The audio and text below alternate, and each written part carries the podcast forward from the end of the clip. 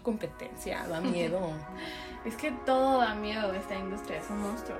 Aquí es cuando nos damos cuenta que somos todo lo contrario. es una buena combinación. Lo es. Y todo mundo, otra vez, todo mundo se viste, todo mundo se necesita poner ropa. Hola, yo soy Shanti del Ángel. Y yo, Ana Cristina Mention. Y esto no es moda.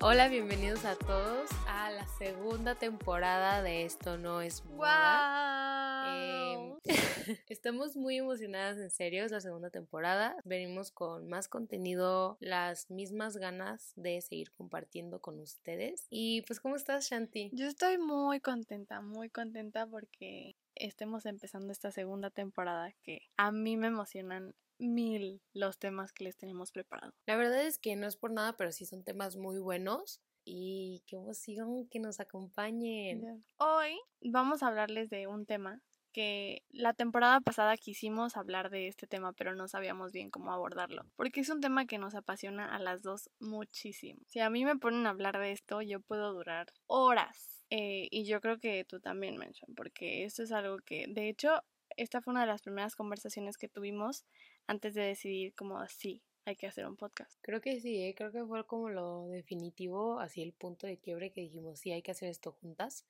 Y este, y sí, pues es un tema que es súper, súper amplio y al mismo tiempo como muy desconocido, ¿no? Y pues solamente tenemos 25 minutos, así que intentaremos abarcar de la mejor manera todo lo que les tenemos que contar el día de hoy. Hoy les queremos hablar entonces de cómo ser un consumidor responsable. Y en esto abarca mucho desde de dónde compras tu ropa a qué marca sigues y a qué influencers le das tu like. O sea, y esto no sabíamos cómo abordarlo bien porque podríamos hablar 80 horas nada más de fast fashion y por qué sí y por qué no. Y, y yo también podría hablar muchísimo tiempo del consumo en las redes sociales y demás, pero creo que son temas que tenemos que darles un poquito de tiempo para digerir, porque son temas muy amplios, pero son temas que podemos aplicar en nuestra vida diaria y que yo creo que es súper importante que apliquemos en nuestra vida diaria. O sea, que realmente nos fijemos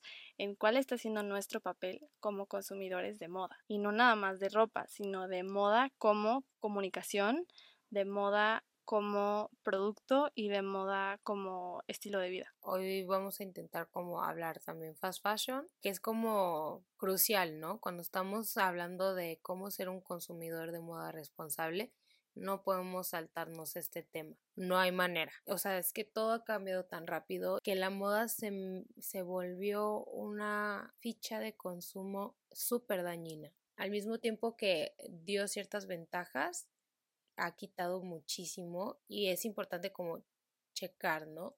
De dónde viene, hacia dónde va y qué pasó, o sea, qué pasó en el mundo de, de la moda que de tener tres vestidos formales para salir, este, antes, pues, empezamos a tener unos closets gigantes, ¿no? O sea, de que súper de moda tener un walk-in closet, o sea, ¿qué pasó, no? O sea, ¿qué, ¿qué pudo haber cambiado tan cañón que de tener en serio tres vestidos? Llegamos a tener estos closets gigantes, comprar en Zara, cada semana casi adquirir un nuevo producto, ¿no? Y es que es algo que, que, que no es como siempre ha sido. El tener un closet retacado de ropa que no te pones, el entrar a una tienda y ver cosas nuevas cada semana, y a veces no alcanzamos a dimensionar lo que significa el que una prenda salga a la venta.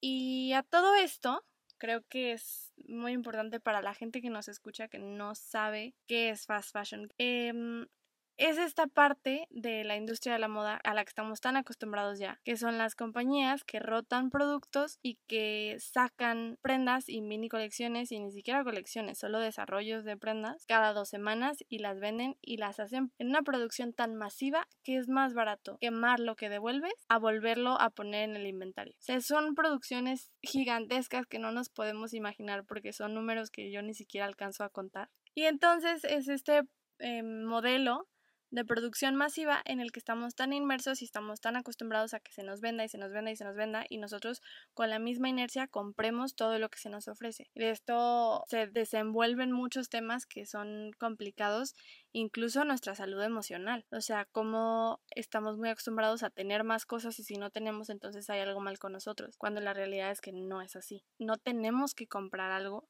para sentirnos bien. Y bueno, también para mí creo que es súper importante, ¿no? Sucede la revolución industrial, ¿no? En 1760 en Inglaterra todo comienza a ser industrializado y pues obviamente la indumentaria no quedó exenta, se cambió de ser un trabajo hecho a mano a utilizar máquinas de costura pues ya de base, ¿no? O sea, para siempre. Todo esto obviamente durante los años se fue, se fue haciendo más grande. La cultura del consumo en ese momento era algo en lo que no se pensaba. O sea, ahorita lo pensamos y ya lo tenemos como muy en el chip. Y, y ya para los años 50, 60 entra el marketing, ¿no? Y justo lo que decía Shanti ahorita, no necesitamos la ropa para sentirnos como bien o felices pero nos empezaron a vender esa idea y nos llevan vendiendo esa idea pues ya un muy buen rato del consumo, pero por lo mismo, o sea, somos más personas y la demanda ha sido mayor y el sentido de pertenencia, que creo que ya hemos hablado de esto en varios episodios, siempre está ahí, ¿no? Con el factor moda, siempre es aspiracional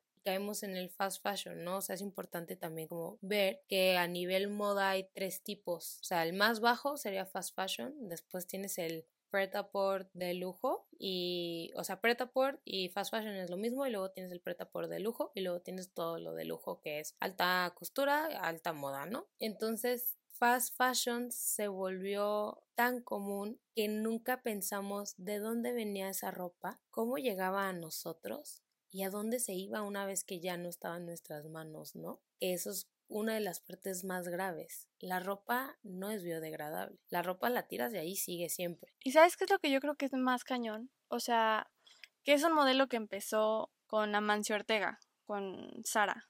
Él fue el que dijo, podemos sacar oro de aquí. ¿no? Y fue el que empezó la rotación de inventarios y la producción masiva sin importar qué. Y entonces es un modelo que se ha reproducido en diferentes industrias que ya no nada más se queda en la moda. O sea, y entonces volvemos a esto del consumismo, que sí es nuestra responsabilidad entender que estamos consumiendo y que no, pero también mucha responsabilidad cae en las empresas que nos venden este tipo de cosas, ¿no? Y entonces ahorita que decías como hay tres tipos de moda, es el modelo al que estamos acostumbrados porque en este modelo nacimos, o sea, yo desde que soy chiquita así es. Pero la realidad es que no debería de ser así porque hay muchas formas de hacer indumentaria y hay muchas formas de proponer moda que no son fast fashion, porque fast fashion ni siquiera propones moda, o sea, fast fashion es un vaciado de lo que las tendencias traen y es un ya digerido de lo digerido de lo digerido y la copia de la copia de la copia. o sea, llega para que tú te lo... Es nada más. Sí, no, o sea, ya, ya cuando llega a manos de Inditex, llegó lo que platicábamos en el último episodio, ¿no? De la temporada pasada ya se hizo todo un análisis de cómo vendértelo a ti con el pequeños este indicios de algo que tuviste, ¿no? Como el color o la forma muy muy leve. Exacto, de cosas que ya hemos visto en redes sociales, de cosas que ya hemos visto en videos musicales y lo que sea, y entonces cuando lo ves en la tienda dices, lo quiero. Pero, o sea, fuera de como todo esto que ya explicamos, como qué es el fast fashion y cuál es el proceso y, y, y demás como conceptos generales para que estemos en el mismo canal de qué es el fast fashion, creo que me gustaría hablar ahora sí de pues por qué no nos gusta el fast fashion, porque así como lo estamos describiendo, pues sí trae problemas de consumismo, sí trae problemas de contaminación, pero realmente no hemos adentrado mucho como en qué es lo que nos molesta del fast fashion y por qué yo en lo personal les ruego, les suplico por favor que dejen de consumir este tipo de marcas. A mí lo que más me preocupa es la mala calidad de las prendas que terminan en la basura porque tienen una pésima calidad y el maltrato a los trabajadores. O sea, son condiciones deplorables en las que trabajan. El accidente de Rana Plaza es un ejemplo perfecto para explicar las condiciones en las que se trabaja bajo este modelo y bajo estas marcas. Es una, la Rana Plaza era un edificio una sweatshop o una fábrica maquila en Bangladesh que ya por mucho tiempo los trabajadores habían reportado fallas en la construcción, en las em, en, los ductos y fallas en todo, el, edificio. O sea, hay fotos de la Rana Plaza que había grietas gigantescas en las paredes y los que eran dueños de la maquila pues no hacían nada porque mientras siguieran produciendo ellos seguían ganando. Fue hasta que se derrumbó la fábrica, hubo muchísimos muertos, muchísimos lastimados, muchísimas pérdidas humanas, que el mundo volteó a ver qué estaba pasando en países tercermundistas en donde esta ropa se produce. Y entonces las marcas se lavan las manos porque dicen es que yo no contraté a esta gente.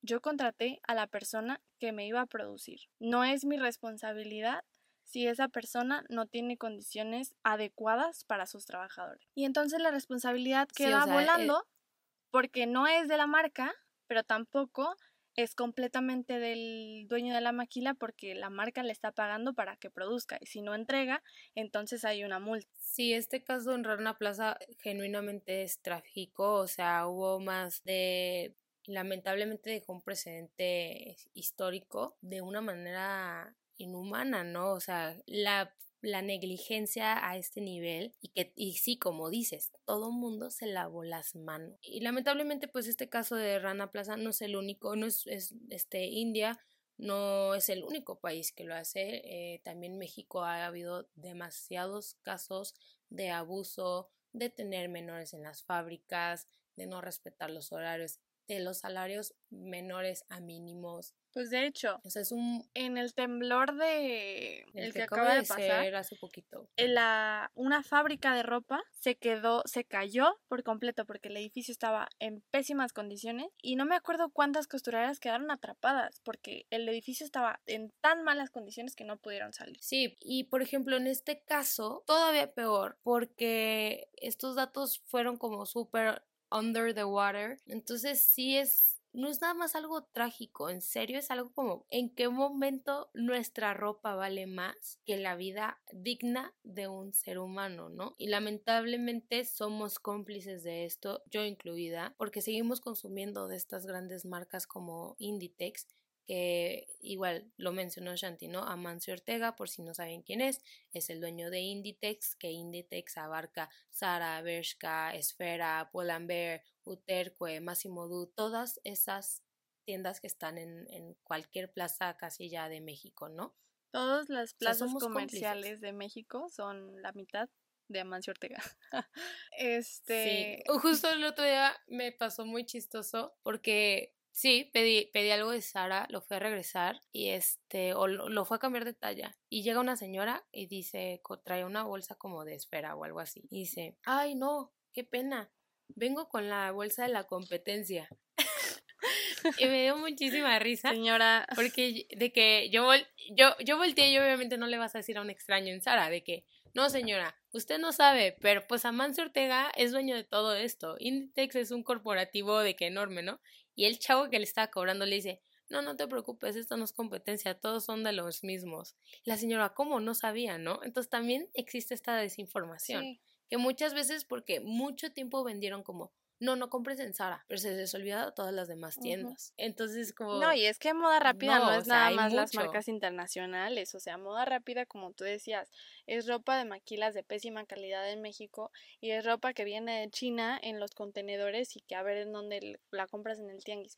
Y con esto no estoy diciendo que o sea, no estoy tratando como de culpar a la gente que neta no le alcanza para otra ropa que no sea la de moda rápida, pero es ahí donde entra nuestro tema del día de hoy, que es la responsabilidad como consumidor. A partir de estos sucesos súper trágicos en Rana Plaza, que como dices, o sea, ha habido muchos sucesos de este tipo, pero el más grande sigue siendo el de Rana Plaza. Y eso fue lo que desencadenó una serie de activismos, si se le podría decir así, respecto a este tema, ir en contra de esto. No sé si ustedes han escuchado de un movimiento que se llama Fashion Revolution. Este movimiento surge a partir de este suceso en Rana Plaza y nos invita a todos a preguntar quién hizo nuestra ropa, a fijarnos cómo llegó a nuestras manos, cómo cuidarla, cómo mantenerla con nosotros muchísimo más tiempo. Porque si bien no nos alcanza para nada que no sea Sara, Forever 21 o la ropa del tianguis. La clave está en que si no nos alcanza para comprar marcas que se dediquen a la moda ética o diseñadores independientes que no usen maquilas de ese tipo, está en cuidar esta ropa que nos compramos ahí para que nos dure más tiempo y no tengamos que seguir comprando y seguir comprando y seguir comprando. Porque entonces cortamos un poco este ciclo de super consumismo, de voy cada semana a Sara a ver qué me encuentro,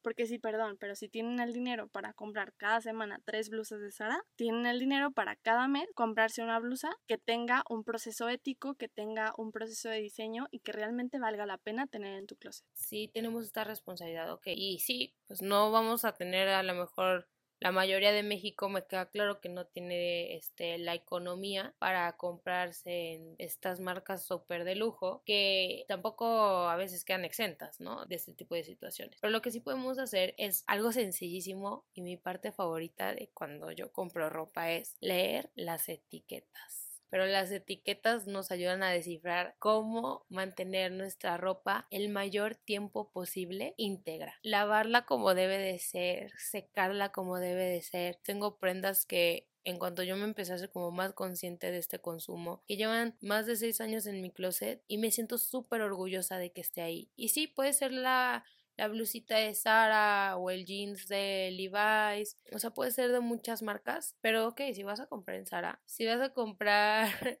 en Pull and Bear, esa sudadera que me compré me dure los tres años, ¿no? O esta, esta regla que yo tengo, por ejemplo, cuando voy y compro ropa. Si lo veo, me gusta. Ok, ya pasó el primer filtro, ¿no? Segundo, ¿con qué me lo puedo poner en mi closet? O sea, ¿qué son esas cosas que yo ya tengo en el closet? Que esta falda, pantalón, blusa puede combinar. Sí, porque también si te compras algo y dices, ay, me tengo que comprar algo para ese algo que me acabo de comprar, pues mejor no te lo compres. Sí, no, o sea, es, es la historia sin fin. Y ya, pues por último, mi tercer filtro en cinco años me va a gustar. O sea, yo esa es la mínima que le pongo a mi ropa. Mínimo me tiene que durar cinco años. Y es que es así como era antes. Muchas veces la gente con dinero que encuentra prácticas que hace la gente que no tiene dinero y entonces cree que son muy novedosas. Y, y es así como la mayoría de las personas viven en México vivimos en México. O sea, la, la, mayoría de las personas no les alcanza para comprarse ropa cada que se les antoja y, y no les alcanza para que, ay, si se rompió, pues ya la tiro, no importa. O ay, se destiñó poquito, pues la tiro.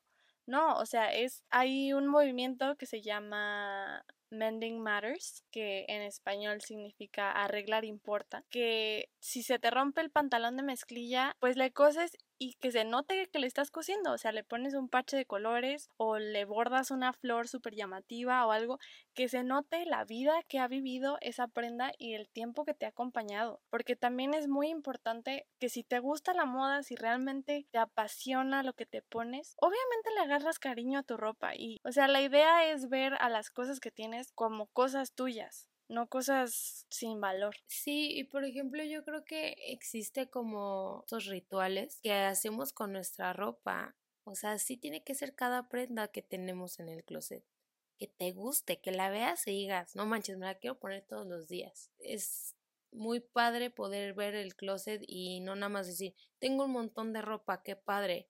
O sea, yo veo los, los closets de ropa, no sé si ya había hablado de esto contigo, pero de esta Chiara Ferragni, que si alguien no sabe quién es Chiara Ferragni, es una blogger de moda literal.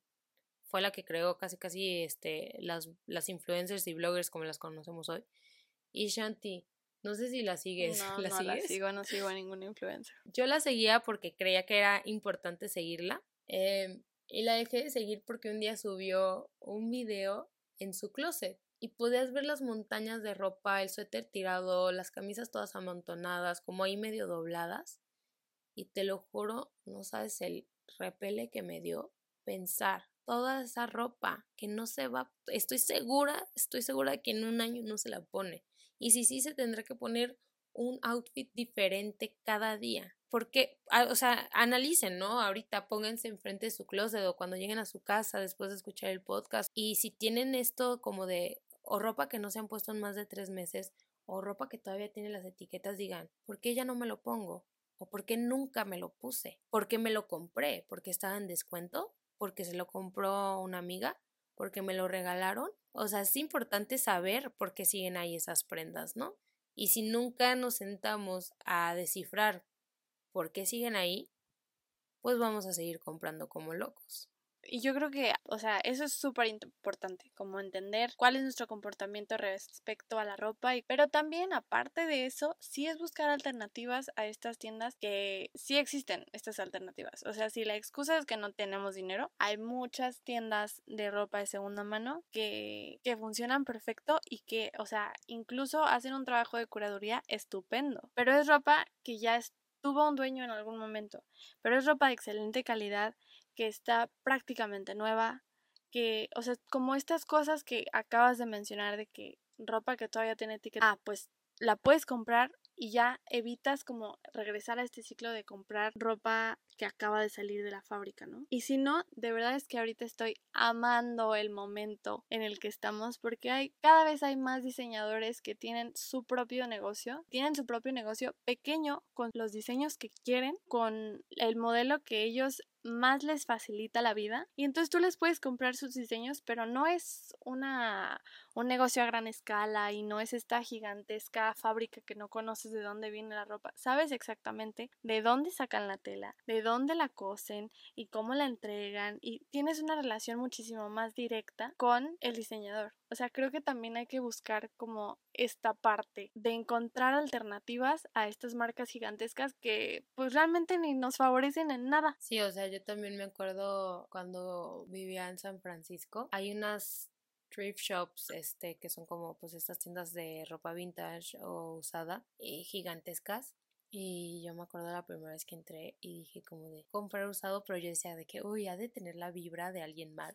pero la verdad es que uno no está acostumbrado, o sea. Y yo me acuerdo que, que bobié y dije, ah, sí está padre, pero pues X. Y encontré una bata de kimono y ya, no, o sea, que costaba creo que como 4 dólares, una cosa así. Y dije, no manches, claro que me la voy a comprar. Pero al mismo tiempo tenía como cierto como repele de que dije, alguien más ya la usó. y, y luego comprendí que era algo muy padre, que no era, o sea, ya no, nunca he visto una bata como esa, o sea, genuinamente estaba muy bonita, muy bien hecha. Y, y es encontrar pues esas, esa magia en cada prenda que vas a hacer tuya y que solo a ti se te va a ver como se te ve.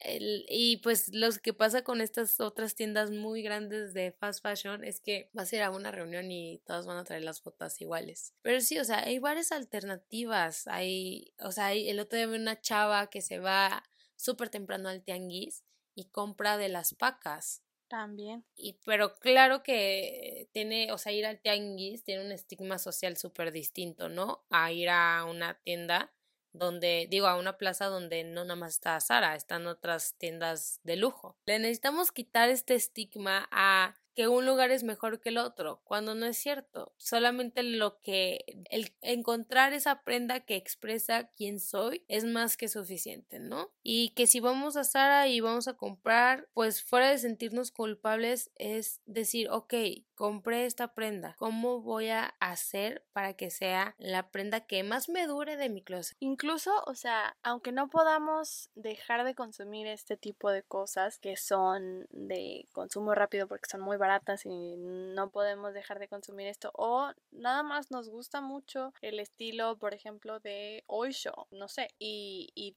y es lo que nos gusta y es para lo que nos alcanza y si les dura mucho la prenda, perfecto. Pero si no, también hay otras maneras en que como consumidores nuestra responsabilidad recae sobre nosotros y podemos hacer que estos modelos vayan cambiando poco a poco a través de cosas que no sean propiamente pagar, que no sean propiamente comprar. Y justo es lo que estábamos diciendo de Chiara Ferragni, también nuestra presencia en línea cuenta muchísimo. Cuenta, pero yo creo que es lo que más cuenta ahorita para las marcas y sobre todo ahorita en la pandemia que no mucha gente está comprando cosas y que no mucha gente está saliendo, nos estamos dando cuenta de realmente el poder que tienen como consumidores las masas. Estamos dándole like y estamos siguiendo cosas que con las que ni siquiera estamos de acuerdo, o sea, si ya estamos comprometidos con este movimiento, ¿por qué seguiríamos a gente que impulsa este sentido de consumir y de no me importa de dónde viene la ropa mientras esté bonita? Es empezar a seguir como les digo, estas marcas y estos diseñadores que, que, incluso dan un servicio muchísimo más completo